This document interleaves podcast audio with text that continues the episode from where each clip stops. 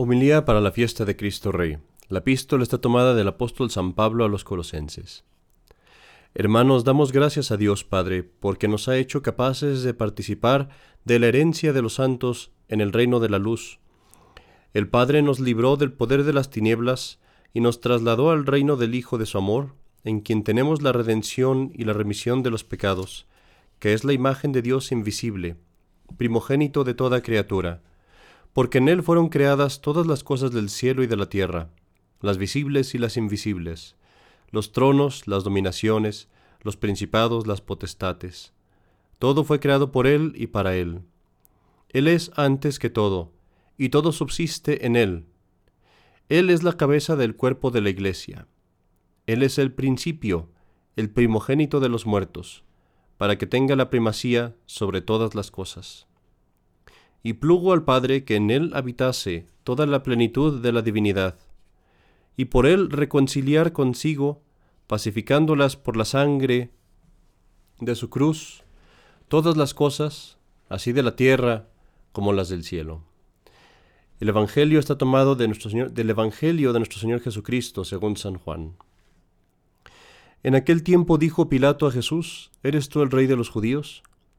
Respondió Jesús, ¿de ti mismo dices eso o te lo han dicho otros de mí? Pilato contestó, ¿soy yo judío por ventura? Tu nación y los pontífices te han entregado a mí. ¿Qué has hecho? Jesús respondió, mi reino no es de este mundo. Si de este mundo fuera mi reino, mis ministros habrían luchado para que yo no fuese entregado a los judíos. Pero mi reino no es de aquí. Le dijo entonces Pilato, Luego, ¿eres tu rey? Respondió Jesús, tú lo dices, que yo soy rey. Yo para esto he venido al mundo, para dar testimonio de la verdad. Todo el que es de la verdad, oye mi voz. En el nombre del Padre, del Hijo y del Espíritu Santo. Amén. Mis queridos hermanos, hay una historia donde se, se muestra una escena que siempre que la veo me llena de emoción. En esta historia hay un ejército de hombres nobles que están luchando contra la tiranía. Estos hombres están cansados, eh, tienen miedo, están sufriendo una derrota tras otra. Y mientras la batalla se va haciendo más encarnecida, más cruel, las filas entre los hombres empiezan a romperse y pronto por su propia iniciativa, los soldados empiezan a huir, desmoralizados y acobardados. En medio de este desastre, uno de los capitanes va y toma al joven que lleva cargando la bandera y que está huyendo también, y le quita a la fuerza la bandera, y marcha adelante en medio de todas las filas que empiezan a retirarse, marcha él adelante gritando, No, no retirada, no retirada. Y empieza a llevar a los ejércitos de nuevo a la batalla. Esto, mis queridos hermanos, es una escena clara de lo que es el mundo católico en el día de hoy, donde muchos se acobardan, muchos fallan, muchos empiezan a ser enclenques. Muchos se retiran incluso antes de haber entrado en la batalla. Muchos andan gritando retirada, retirada y huyen, o lo que es peor aún, permanecen entre las filas, pero con sus rifles abajo, sin estar dispuestos a pelear. De estos, mis queridos hermanos, hay muchos, pero particularmente me preocupan aquellos que dicen, el mundo está perdido más allá de toda esperanza, y nosotros nos debemos de retirar, retirarnos a las esquinas, escondernos en nuestras casas hasta que regrese Cristo. Si por esto ellos quisieran decir, esconderse del mundo para entregarse más enteramente a Cristo, esconderse del mundo para hacer penitencia, para rezar, como los monjes y los eremitas hicieron, yo no tendría ningún problema con eso. Porque aquellos, los monjes y los eremitas, no se retiran del campo de batalla, al contrario. Ellos luchan con las armas más poderosas. Su retiro físico y espiritual es solamente reposicionarse estratégicamente para causarle más, causarle más daño al enemigo. Pero desafortunadamente, en los casos a los que yo me refiero, estos cristianos, con ellos no es ese el propósito.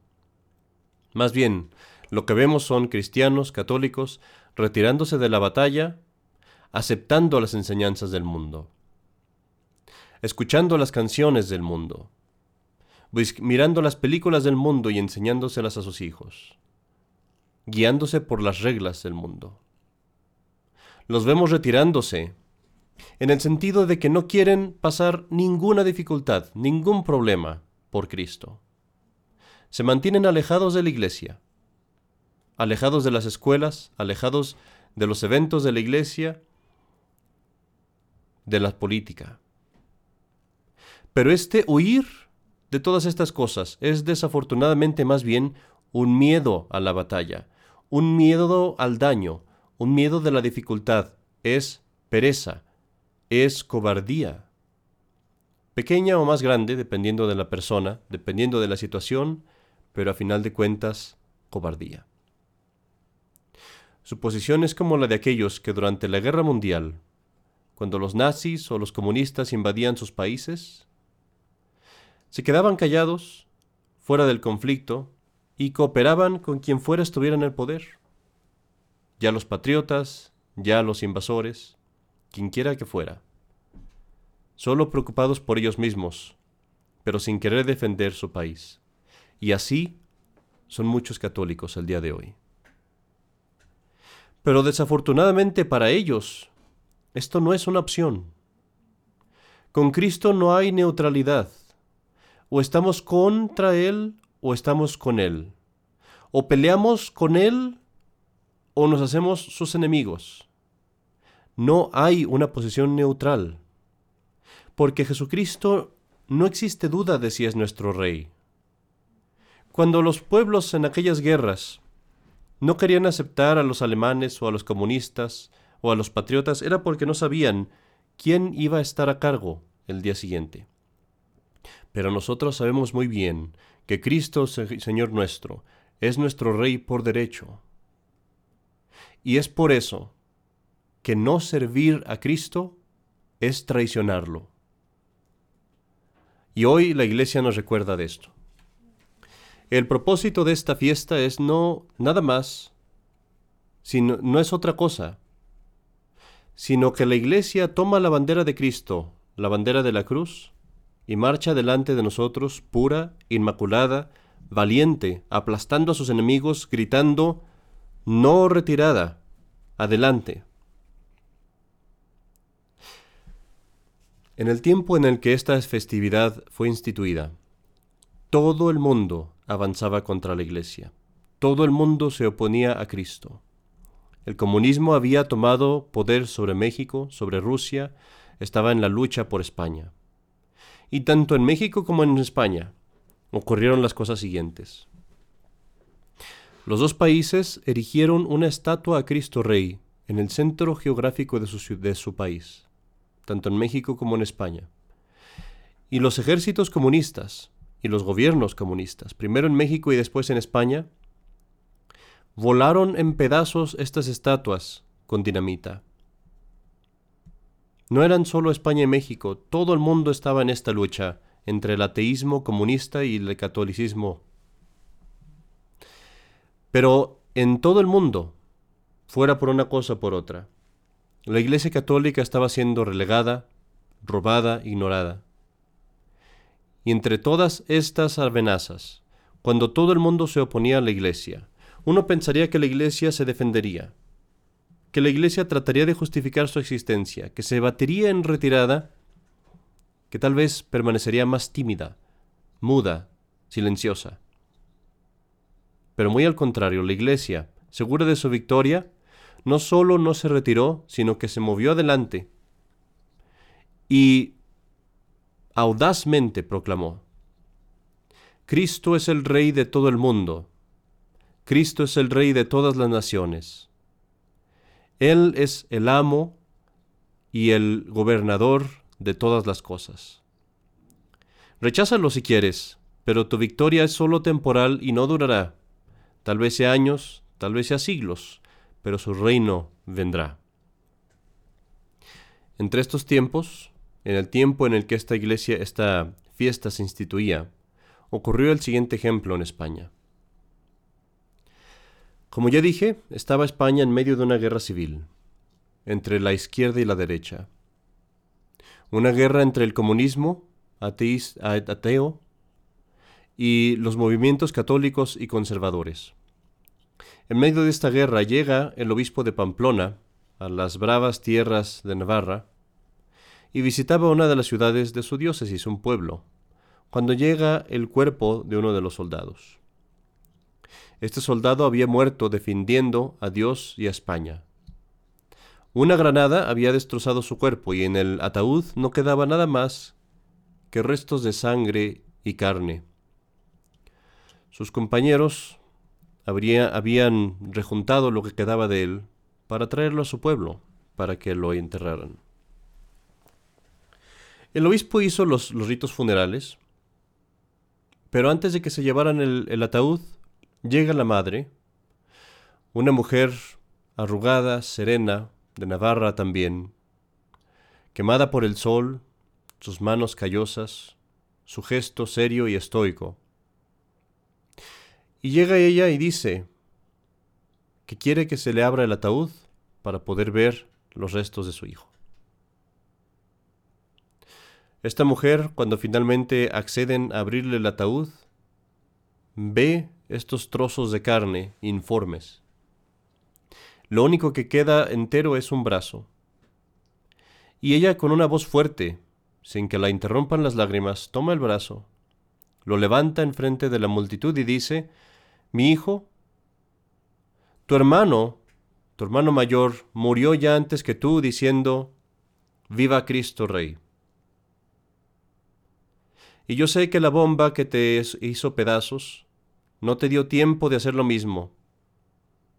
Pero no te preocupes, hijo, ahora lo haremos tú y yo. Y con, amor maternal y gran valentía levanta el brazo de su hijo como una bandera roja de heroísmo y grita tres veces, Viva Cristo Rey, viva Cristo Rey. Este es, mis queridos hermanos, nuestro ejemplo. Así es como debemos de ser. ¿Por qué nos retiramos como cristianos cuando delante de nuestra familia y nuestros amigos escondemos la cruz bajo nuestras camisas, cuando nos da vergüenza hacer la señal de nuestro Rey, la señal de la cruz sobre nuestras frentes, cuando nos da vergüenza reconocernos con el glorioso nombre de católicos? ¿Por qué nos avergüenza? Es el mundo el que se debe avergonzar. Así que no, no retirada. ¿Por qué nos retiramos como católicos? Dejando que el enemigo entre a mi puerta y a mi casa, mirando su inmundicia, la propaganda que nuestros enemigos jurados nos dan a través de la televisión, del Internet y del radio. ¿Por qué les pago para que me lo den?